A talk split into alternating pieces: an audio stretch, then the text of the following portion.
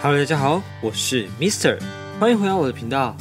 今天 Mister 要来跟大家分享被封为这几年来的第一神专 Lana Del Rey 的 Norman Fucking Rockwell 心得和想法。在这几年来，很多人都会说摇滚已死，包括 Mister 也一直觉得摇滚乐在经历电音嘻哈后已经渐渐式微了。然而 Lana 再一次向大家证明摇滚不死，只是以另一种新的方式和大家见面，呈现给大家。在进入影片前，不要忘记订阅频道，打开小铃铛，接受最新提醒哟。这张全新专辑《No Man Fucking Rockwell》是 Lana Del Rey 的第六张录音室专辑。整张专辑由大家众所皆知的知名制作人 Jack Antonoff 和 Lana 两个人主要负责制作。专辑曲风融合了 Soft Rock 和 Psycho Rock 及一些情歌的成分，缓缓道出 Lana 内心世界。这张专辑也透过歌词、旋律致敬了不少摇滚界的巨星，并反映出对于这个失控时代 Lana 的想法。这张专辑概念取自于美国爱国画家 Norman Rockwell。Norman 出生于1894年的美国纽约，从小就是钻研绘画及插画。在一战期间，为了想要报效国家而加入了海军，然而却被分配到了画室的工作。后来他就搬家开了一间工作室，并开始在《星期六晚报》登载作品。这一画就是画了四七年，刊载了三百二十一幅作品，其中最有名的就是在第二次世界大战中，以罗斯福总统所说的“人有四种自由：言论自由、信仰自由、免于匮乏的自由、免于恐惧的自由”为构想所画出的四大自由。这幅画后来也为了美国公债的销售，开启了巡回画展。后来，诺曼的妻子于一九五三年离世，诺曼悲伤欲绝，并提笔七年拒绝所有公开商业的合作。与孩子一起写下了人生传记，在一九六零年以精选集的方式于《星期六晚报》上发售。第一本的封面是另一幅名画《三人自画像》。在这幅自画像中，我们可以看到诺曼他的眼镜是雾的。诺曼的解释是因为这样他就看不清楚自己真正的模样，可以把自己画的斯文些。而在画架上的帽子是他去希腊礼品店买的，当时他以为是古文明的复刻品。后来回到饭店看到消防队员的帽子，才发现啊，原来是他们的帽子啊。那时他就体悟到了很多事情不能光看表面，因为表面可以骗人，也可以让人愚昧。而这幅画中的三个自己代表的就是画家、观察者及公众人物三个不同的身份。在 Lana 这张全新专辑中，就是延续这样的概念，一个凸显出音乐家、观察者、公众人物角色的专辑。在第一首同名歌曲中，Lana 第一句歌词就唱 God damn man child, you fuck me so good that I almost said I love you。很多人会以为这是在讲一段恋情，但是往下看第二段主歌写到你站起来有六尺二，刚好就是 Trump 总统的身高。其他的歌词也写到了责怪新闻，别人都不支持他，但他却依然的活在自己的世界里。在采访中，Lana 说道：“其实他也不知道为什么这首歌的歌名就突然出现了，非常的感叹。Norman Rockwell 的画作描述了美国梦，但我们现在的美国梦叫做 Norman fucking Rockwell。我们准备登上火星，川普当上了总统。”我和 Jack 两个人在写这首歌时，就是一边开玩笑，一边看当中头条，没有什么敌意，就觉得这一切实在是太有趣了。在歌曲部分，Mr. 个人觉得 Lana 的开头真的是做得非常的棒，以一种非常复古舒服的弦乐带出了整体氛围，让大家似乎跟着这个音乐进入了 Norman 一八九零的年代，并以钢琴带出最重要的第一句歌词，也是半讽刺半嘲笑的看待现代美国梦。在整首歌中，其实没有太高潮迭起的变化。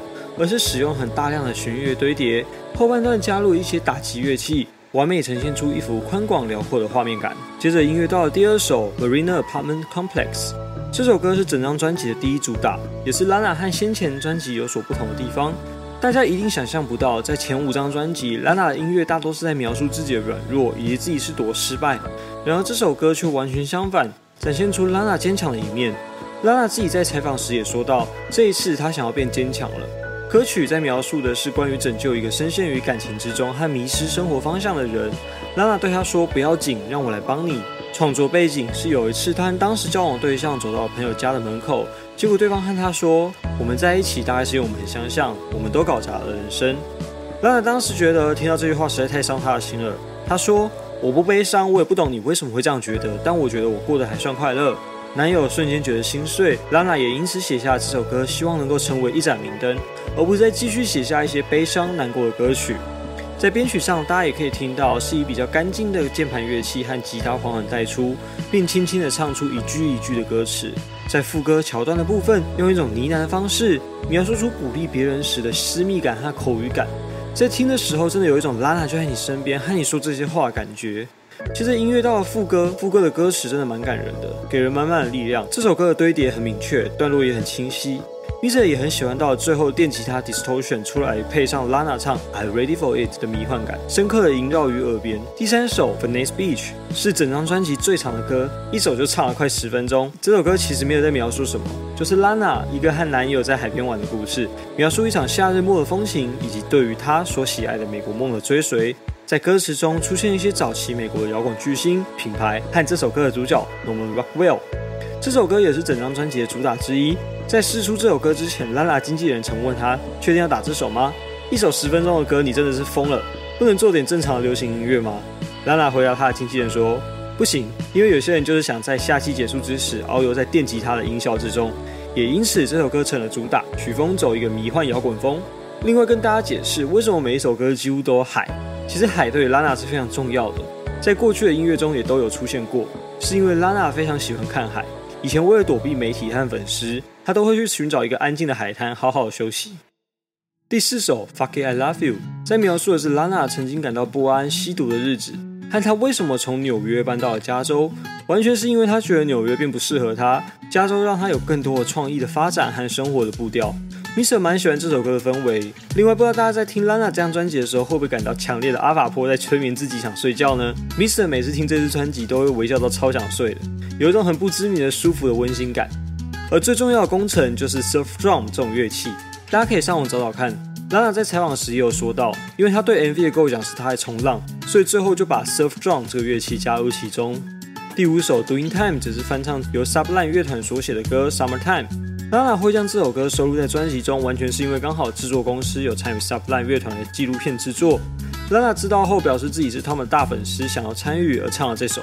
之后觉得超级适合，就把这首歌收录了专辑之中。第六首 Love Song，Mr. 觉得是一首比较有趣的歌，大家仔细听会觉得跟 Taylor 的新专辑真的有点像。最大的原因当然是因为制作人都是 Jack Antonoff。歌词在描述的是一场爱情，Lana 透过口语的方式不断反问，在一段稳定的情感中，两人是否能够有希望，是否能够有未来，非常浪漫悲情，却又深刻地描绘出在爱情中的女人的模样。第七首 Cinnamon Girl 在描述的是一段黑暗的感情，但 Lana 不轻言放弃，而是希望透过努力换回男友，不再伤害他，而是爱他，珍惜他。在背景音乐部分，大家可以听到一种很稳定、很舒服的节奏组，一步一步的朝自己迈进，就像每个人的人生都是不断的前进、成长，面对困难后又再一次绽放光明的感觉。第八首《How to Disappear》只是一首描述过去 Lana 所经历的那些很糟糕的感情，并在最后一段来一个未来式。描述着她离开纽约后搬到加州，可能游泳的生活，有一个小孩啊，养两只猫等等等。其实听到这里，大家应该也都发现了，拉娜的音乐似乎都脱离不了毒品、爱情和加州。这也是拉娜音乐魅力之一，总是改编自她真实的生活经验。这首歌的编曲应该已经可以算是整张专辑中偏明亮的歌曲了。吉他的声音也是非常的舒服好听，轻轻的节奏组为整首歌提供了一个很稳定的力度，支持着摇摇欲坠的痛苦悲伤。第九首，听到 Lana 居住地 California，这首歌 Mr. 一定要说，根本跟 Taylor 最近唱歌的口吻很像啊！听听那一句 I wanting to reach out，微微上扬的气音，只能说可能在经历演艺圈多年的洗礼后，又刚好遇到同一位制作人，想表达故事也蛮类似的，因此在诠释的口吻上也有所相似。不过 m i z e r 自己是已经被这种气音勾魂，不知道勾到哪里去了，非常的漂亮又好听。不过进到副歌后就差蛮多的，整首歌在唱的是关于一位老乡好友的怀念，并唱到若你回来，我们一定会去许多地方玩乐叙旧。它算是一种非常浪漫的歌曲。第十首 The Next Best American Record m i z e r 要说，Lana 他成功了，直接做出一张神专给大家，在各家乐评上更是很少，Pitchfork 直接拿下九点四的高分。不过这首歌并不是在唱要怎么做出一张超强专辑，而在唱两人因为都在追求名利，相信自己有实力却没有时间好好独处的心声。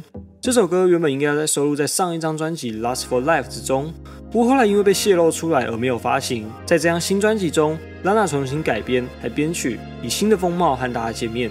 第十一首《The Greatest》是 m i s r 最爱的一首歌之一，整首歌以简单的钢琴带出，和第四首《Fuck It I Love You》作为主曲，真的配合得超好。这首歌唱出了 Lana 政治倾向，直接唱出她所怀念的美国，而不是现在这个被川普所治理的美国，并点出了许多在文化上失去的，因为科技而改变的现代社会。